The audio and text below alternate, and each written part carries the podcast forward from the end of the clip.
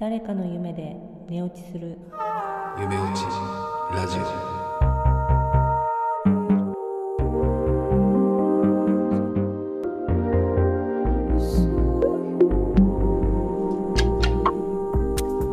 昨日見た夢の話をもっと気楽に話したい。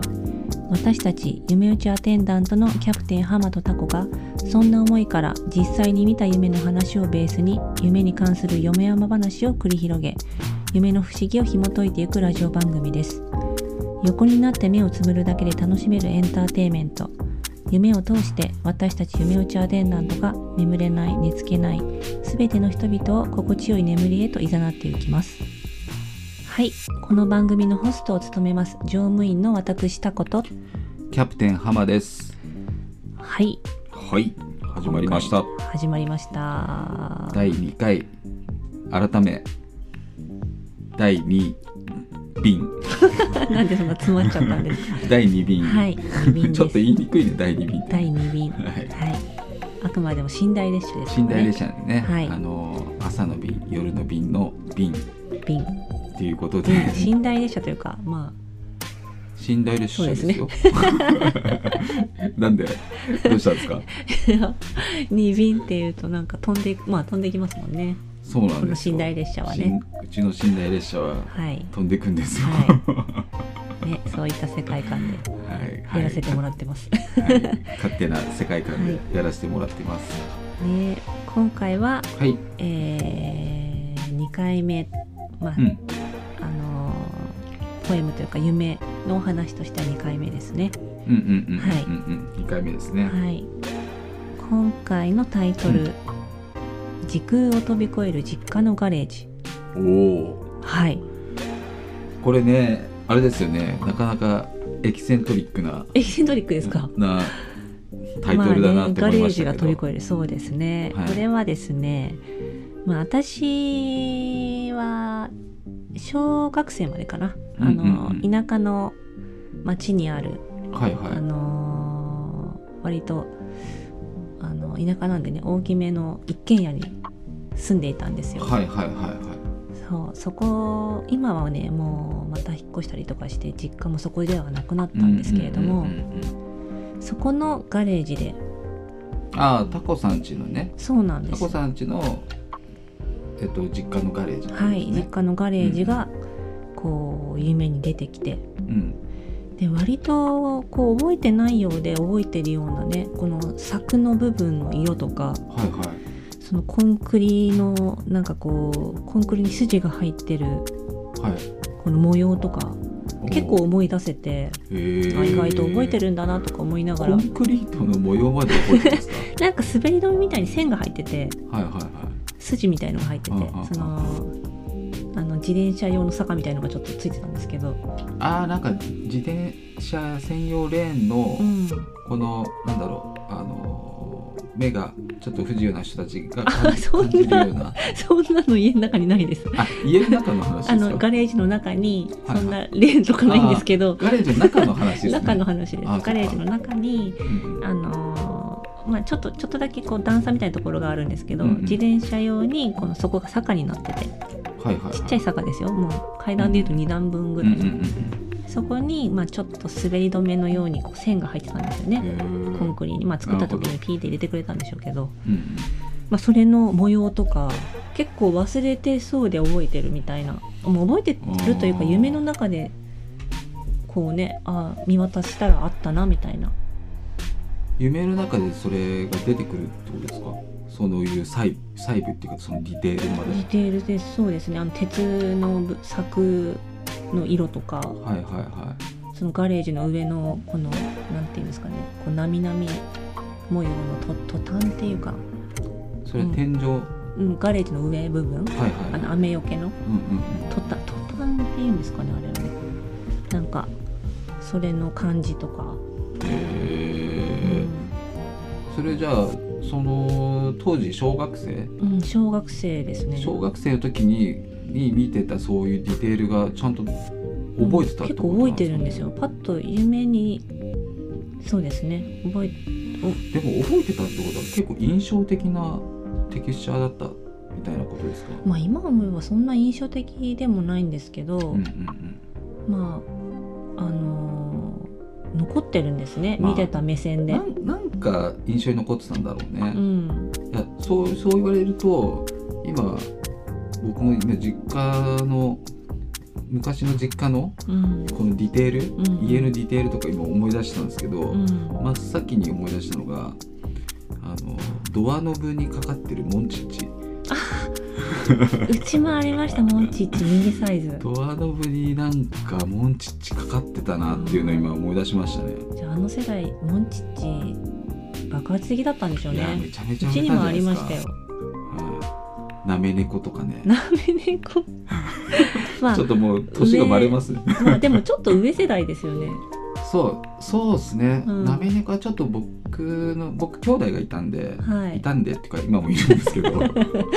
いやうちもそうです。うちも年、割と年が離れた上がいたうんんで、あとはあれですねあのファミコンをやってたうんうん時にみまあこうやって寝っ転がってやったりとかしてませんでした？やってた。その時にみ見てた絨毯の模様とか。いやだからねなんかすごいところ覚えてますよねタコさん、そうなんですよ。あとあのうん。キッチンのうん、そのタイルの模様とか、あそれはちょっとわかるかもうな、ん、なんかうん多分あの家って70年代に建てたんでちょっとサイケなんですよ模様とか。わかる。そうかもね。色使いとか、うんうんうん。なんか緑の絨毯とか普通にありましたよね。ありましたよね。オレンジの絨オレンジ毯とかの絨毯とかもうねすあと冷蔵庫も緑だったし、緑の冷蔵庫はだって流行りましたもん。ピスタチオグリーンのね、あれは多分あれじゃないですか？70年代後半からねは80まあ年代前半ぐらいまでは、いつだったんだろうね、うん、ああいう色ってなんかそうそうそ流行ったんじゃないかうなんか今思うと割とカラフルですよね。なカラフルですよね。なんかかっこいいもんね。ね。うん、うちカーテンが黒地になんかオレンジの幾何学模様だったんですよ。ああ今じゃ考えられなくないですか？わかる。そうかもしれないね、無難な色を選んじゃいますよね。うん。そう。なんかそういう細部を割と覚えてるんですよ。うんうんでそこのまあガレージも同じように覚えていて、うんうんうん。うんそれが印象的に出てくるんですけど。ああなるほどね。そう。面白いですね。そんであのこのちょっと昭和感があるガレージってことそうですそうです。かねです昭和感ですね。うんうん。もうバリバリ。昭和何年代ぐらいの、まあだからひ昭和50年代6060 60はまあちょっとしかないけど、うん。昭和バリバリ昭和なイメージ。昭和なイメージってことですねそしてあの後ほど話す私のその夢でも、その出てくる新聞受け。新聞受け。はいはい、で新聞受けってもう本当あの真四角にうん、切り取ったような感じで 開いてたんですようち。あの玄関のところに。はいはいはいはい。でこうなんだろう。パカパカする。パカパカってなるね。パカパカ押したら。そうそうそ奥うそう。そう。まあ普通にあの今もそう形のポスト。ああの赤い赤いっていうかちょっと四角なんて言うんだろう。ああもうポストって感じの？どういうポストですか？そのいやあ門のところにはに独立してあるようなポストですか？うちはですねもう塀に併設しあてるにもう埋め込まれてるタイプののポスト？タイプのポストと、うん。もう一個あれ何のためにあったのかガレージのえあの抜けて本当に玄関うんうん。ガレージの奥に玄関があったんですけどその玄関に併設してる壁にうん。四角く穴が開いてて、はいはい。そこにもポストがあったんですよ。あ二つある？そう。そこはあの押すとパカパカする。はいはいはいはいああいう細長い長方形の、はいはいはいはい。はいうんそのパカパカするところから私はよく家の中覗いたりとかしたんですよ。あのうん家鍵が閉まったりするときに。あれ誰いないとか、いやでも今考えると、うん、なんかあのー新聞って完全に入れないで、うん。飛び出すように入れてましたよね昔ね。あ今ってどうなんですか？そういう家ってあんへあんまりなくないですか？あるんですかね？新聞取ってないからわかんないんですけど、まあね新聞そもそも取ってないですね。ないですね。だからか。だから見ないだわね。かんないんですよ。そうかもしれない。今はでもポストの形なんてそんなに変化してないことは入れるだけですもんね。そうでもなんで全部入れきんないでちょっと出しとくみたいな。あのあの文化は何だったんだろうなってあれ思うんですよねはまあもしかしたら刺しといてあこの家は読売じゃない毎日だったとかあった時に差し替えられるようにじゃないですか。わかんないけど。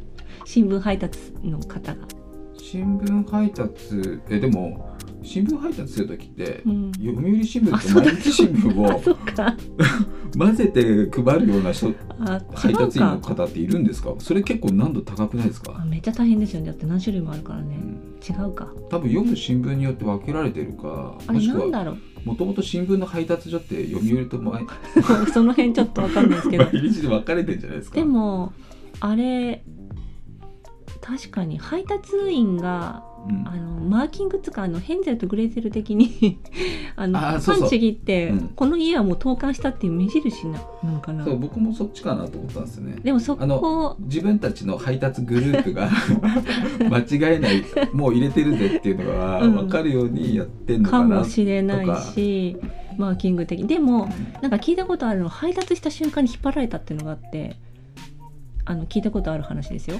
配達員がちょっと怖いですよね。だからもう待ってんんですよおじいさんとか。が確かにね昔しその新聞ポストの前で待前ってにる 近所のおじさんとかいましたよね。知らない。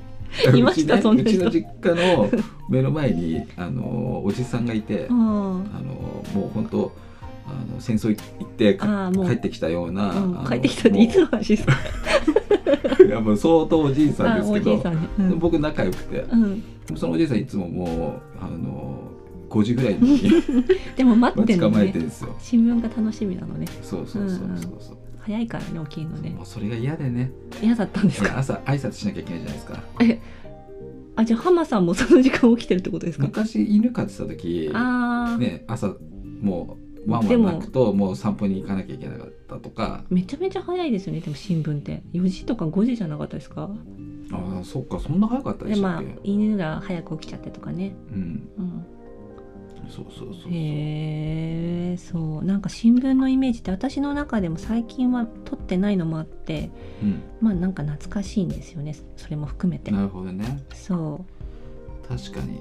このポストからの口から新聞が出てるっていう情景だけでちょっとエモさを感じう、ますね。ですよね。はい。多分うん。なんか起きるのももうそんな早く起きてないしそういう光景自体も見てないんですよね、うんうん多分。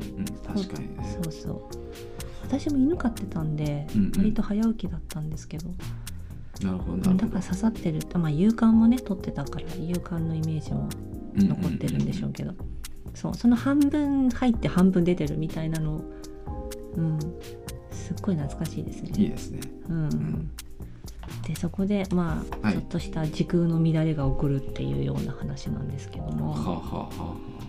そういやなんかちょっと良さそうですね。なんか SF, SF な感じもあって、僕ちょっと僕の好みに近いというか。あ本当ですか、はいまあ、そんなにねなんか目まぐるしくいろいろなことが起こるっていうそんな長文でもないんですけど まあちょっとしたうんうんことだけどやっぱりなんか不条理なところがあって、なるほど。うん、じゃあちょっとこれ楽しみに聞かせていただきますね。はい。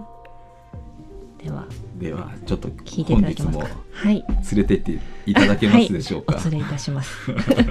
また私の夢ですけど。はい。行き先は。はい、よろしくお願いします。はい。ではお聞きください。発射ですかね。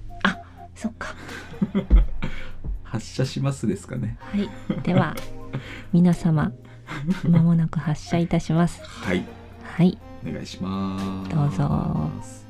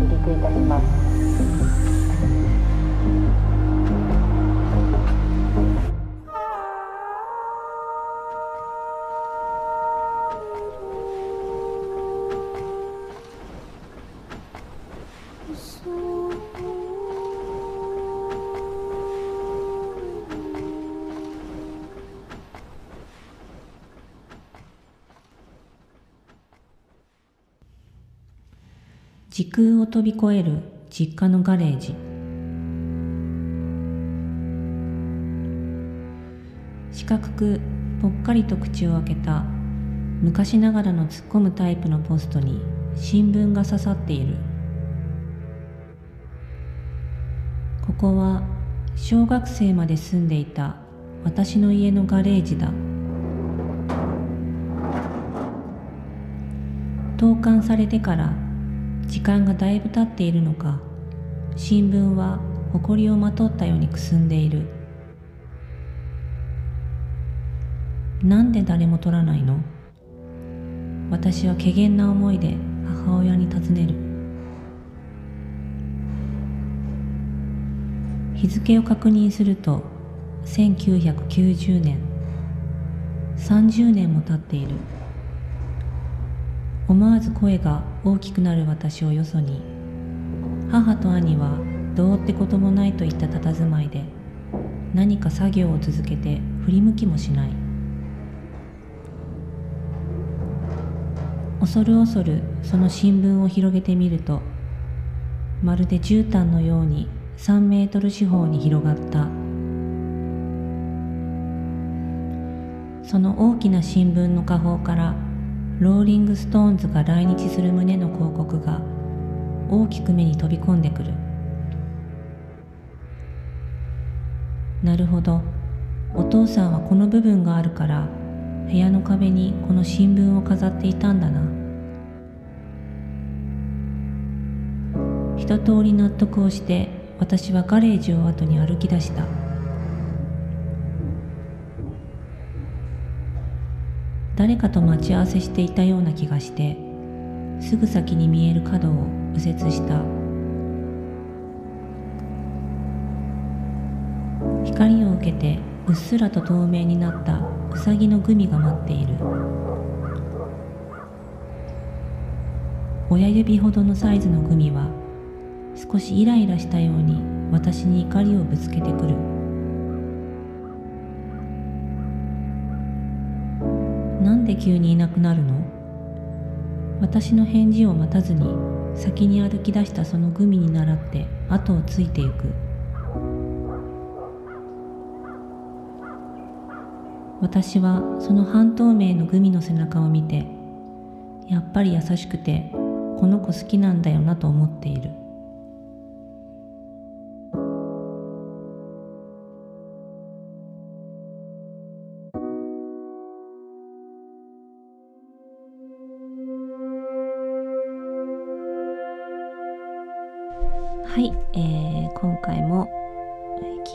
きました。夢の題名は時空を飛び越える実家のガレージでした。はい。いかがでしたでしょうか？ちょっとこの昭和から平成の感じを体験している方だったらなんか少しノスタルジックな気持ちになってもらえたかなとも思うんですけれども。この1990年っていうこのキーワードこれがちょっと気になって後でどんなことがあったのかなと思って調べてみたんですけどこれがちょっとびっくりしたのが実は1990年にローリング・ストーンズが初来日してんですよね。これはね私も私もというかうちの家族誰も ローリング・ストーンズのファンでもなかったので夢の中ではねうちの父親がなぜかこのローリング・ストーンズが来日するっていう広告を見て壁に飾ってたんだなってなんか謎なんですけれども納得してたんですけれども誰もファンじゃなかったんですけどこれはねなんかすごい不思議でなんか夢ってたまにこういう不思議なことがね起こったりするのでこういうふうに書き留めておくとちょっと面白いかなと思うんですけど。あとはですねこの年はまあ、ちびまる子ちゃんが始まったりとかマジカル頭脳パワーが始まったりなんかすっごい懐かしいですよね。このあああれねっていうのが割とね。あとは夜のヒットスタジオが放送終了とか。なんかそんな年でしたね。なんか私もまだこの頃は小学生ぐらいだったのでね。ほんとテレビとか見てた時代なのでこのテレビの記憶が割と大きいですね。あとはねこの新聞新聞がこう3メートル四方に広がったっていう。なんか新聞がすごい大きいイメージで現れて。これも夢辞典とかで調べてみたんですよ。ちょっと新聞って何なのかなと思ったらそうするとまあなんか割といい未来未来近未来のでまあ近未来って言っても過去のことが書いてあるのでこの辺の解釈は難しいところだと思うんですけどなんか大切な情報とか自分に必要なことのメッセージとかそういうことが書かれてるってこの夢辞典には書いてあるんですよね。だけどこのローリング・ストーンズの来日が30年前30まあ厳密に言うと31年前。この辺はねほんと解釈難しいところですね。あとはこのまあうさぎのグミ。うさぎのグミっていうのもすっごいなんかなんでこんなへんてこりんな夢を見たのかなって思ったんですけどこのハリボーのハリボーって今コンビニでもあのー、ベアグミちっちゃいベアグミ売ってますけどこれにウサギとか入ってたのかなとちょっと確認したらウサギは入ってないんですよね。でそれをよくなんでこんなの出てきたのかなって考えたら私はこのこのガレージこの夢に出てきたガレージのお家に住んでる時にあのうさぎを飼ってたんですよね。ですっごい小さいうさぎで可愛くてあのよく家に入れてあの家族ですごい可愛がってたんですけどそのうさぎの記憶がこういう風に出てきたのかなと思って。でこのなんかやっぱり好きだなっていうそういう懐かしい気持ちが重なってまあそれが何でグミなのかはちょっと謎なんですけどすっごい綺麗なキラキラしたあのグミって半透明なのでね。でそれが光を受けてちょっと半透明になったようなそういうちっちゃいうさぎのグミだったんですけども。なんかそれとその家に住んでた時の記憶がこう重なって出てきたのかなって思ったんですよね。で一応うさぎもこの夢辞典で調べてみたんですけどこれがねなんか心の世界の案内人とかなんかこう直感とかですねなんかこうなんだろう精神世界っていう感じの連想させるような、まあ、あの不思議の国のアリスでもねうさぎってちょっと不思議な世界に連れていく案内人みたいな。そういうなんかこう先をねこう導いてくれるような存在で出てきますけど。なんかこの夢の中でもなんかどこかに連れてってくれるようなそんな印象で出てきて。でまあ、直感でこれが、夢辞典の中だと割と安らぎとか割といいイメージで出てきたのでああなんか嬉しいなっていう気持ちに。そしてあと昔飼ってたうさぎも思い出してなんか優しい気持ちになったんでなんか夢見はすごい悪くなかったんですよね。この前はねちょっと不穏だったのであの流れ星も強調とかいう話をしたと思うんですけどなんかそれからね打って変わって今回はなんかねあのーいい結果だったんでちょっと嬉しかったですね。日によってねこんなに変わってくっていうのはねなんか未来っていうのは着々とこう毎日毎日変わるのかなと思って。なんかそれも面白いな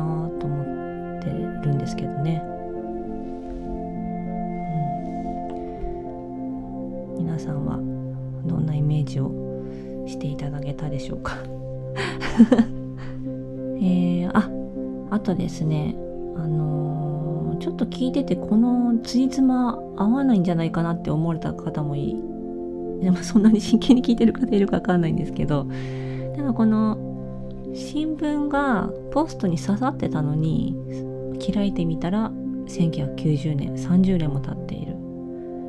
でそこで私は、まあ、広げてみるとローリング・ストーンズが来日する旨の広告が大きく見えるんですけどもそれを見た瞬間にこの刺さってたっていうことがもう頭から抜け落ちてああだからこのお父さんこの部屋にデカデカとポスター貼ってポスターじゃない新聞貼ってたんだなっていう風に記憶がこうすり替わっちゃうんですけども、まあ、この辺もねすごい夢の不思議。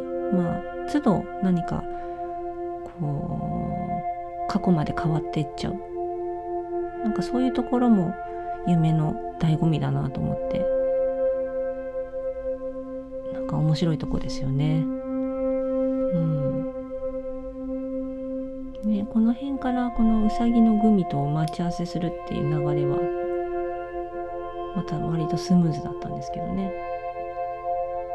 ただ唐突にうさぎが現れる。うん。この辺もなんかなんでなんだろうって考えたら全然意味がわかんないんですけど面白いなと思います。グミグミをまず友達として見るっていう感覚。まあ誰もそんなことないと思うんですけど夢だからねやっぱりできちゃうんですよね。このパッとまず親指サイズのグミが待ってるっていう感覚になるんですよね。落ちてるなと思いますよね普通ね。だけどちゃんとこう寝てるわけじゃなく直立してるんですねグミがね。でそれが光を受けてキラキラとして。でまあ友達のような親近感を持って私はそのグミのうさぎの後ろを歩いていくんですけどね。でその背中がっていうまたグミの背中もお腹もあんまり認識してないですよね食べる時にだけど背中を見てなんかこう優しい気持ちになってあこの子好きだなって思ってなんかとっても幸せな気持ちでこの夢を見終わったような記憶が残ってます。はい、皆さんはこの 夢をどう頭に想像していただけてるのかわからないですけどまあ多分眠くなってきてると思います。あのこのままゆっくりとお休みください。ではこのまま音楽は続きます。また今度も夢の話でお会いしましょう。